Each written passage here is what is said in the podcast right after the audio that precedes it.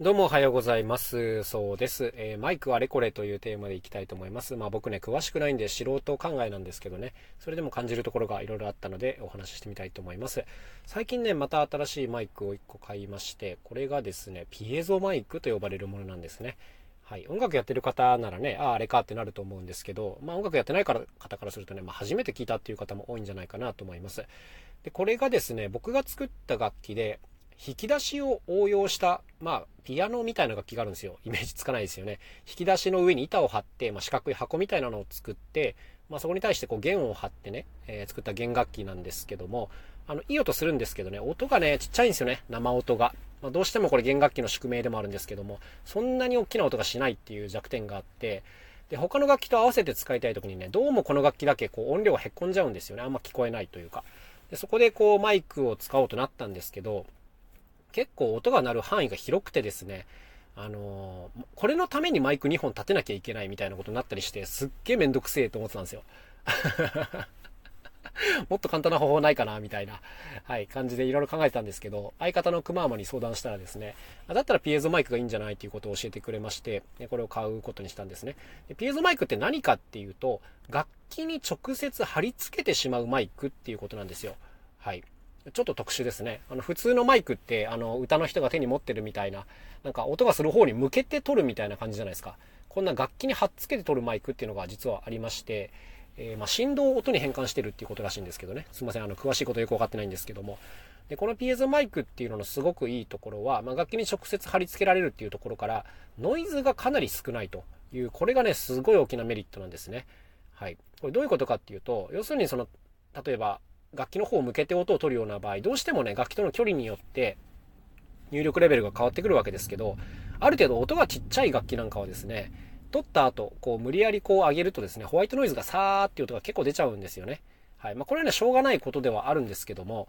まあ、その、なんていうんですかね、レコーディングスタジオみたいな、整った環境で録音できるなら別にそれでもいいんですけど、僕の場合結構そのライブで使ったりとかですね、割とラフな環境で演奏することも多いので、まあ、そういう人にとってはノイズなんか少ない方がいいに決まってるんですよね。でそういう時に、このピエゾマイク、直接貼り付けるマイクを、なんていうんですかね、この、箱の内側から貼っちゃうみたいな、裏側から貼っちゃうみたいなことをすると、まあ、外のノイズもかなり遮断されてですね、この楽器の音だけがクリアに、えー、取れたり、覚醒できたりするということで、まあ、非常に便利ですね。ということで、この、えー、ピエゾマイクというのを買ってつけて、もう5万円というかあ、ようやく実践につけるようになったなという感じでございます。で、世の中にはもういろんなマイクがありまして、もう、あの、これはこれでね、あの、世界が出来上がってるんで、もう、あの、詳しい人と話し出すと終わらないことになっちゃうんですけども、なんでそんないろんなマイクがあるのかって思いません？だって音を覚醒できるだけなら別にどれでもいいのではみたいな風に思わないですか？僕はあの思ってました。正直。うん。出てる音をそのまま大きくするんだったら別に高いも安いもないのではみたいな思ったんですけど、やっぱりね、全然違いますね、ものによってね。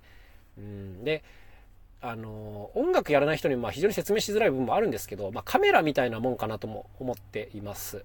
うん、例えば、スマホのカメラと一眼レフのカメラって結構質感が違いますよね。それはなんとなくわかるじゃないですか。で、スマホのカメラも、今のスマホのカメラと昔のスマホのカメラって全然違うじゃないですか。それはその解像度が違ったり、その色味の調整の感じが違ったり、えー、夜明、夜でもね、明るく撮れるかみたいな、はい、暗い中での撮影の感じが違ったりしますよね。そう、こういう感じで、まあ、あの、性能がいい悪いっていう問題もあるんですけど、まあ、それ以上にですね、そのカメラの持ってる性格みたいなのがある。色味の感じとか、ピンボケの感じとかありますよね。まああいうのが、それぞれのマイクにもなんか癖があるというか性格があるっていう感じですね。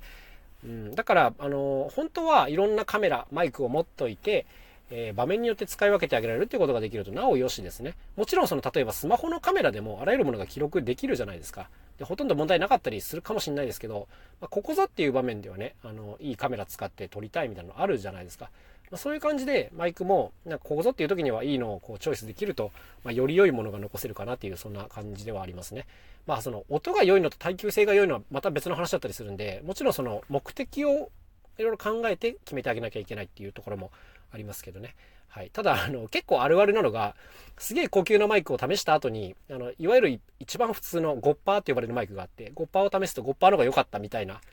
あ、意外とこういうこともありますね。あの、そもそもの一番ベーシックなものが一番良かったみたいなことも、あの、あるので、なんかこう値段で左右するんじゃなくて、やっぱりこう自分の耳で判断できなきゃいけないんですけども、まあ、こんな感じでマイクというのはいろんなものがありまして、もうやり始めるとキリがないよという話でございましたね。はい。撮るのが好きな人だともう本当にあの、あらゆることを知っときたいんだろうなという感じです。僕はそこまでハマってないので、まあ正直ね、そうそう、あの、自分の用途に合ったやつだけ持ってれば OK ぐらいの感じなんですけども、はい、こんな感じでマイクともいろいろ向き合いたいなという、そんな日々でございます。というわけで今日も頑張っていきましょう。また明日お会いしましょう。さようなら、そうでした。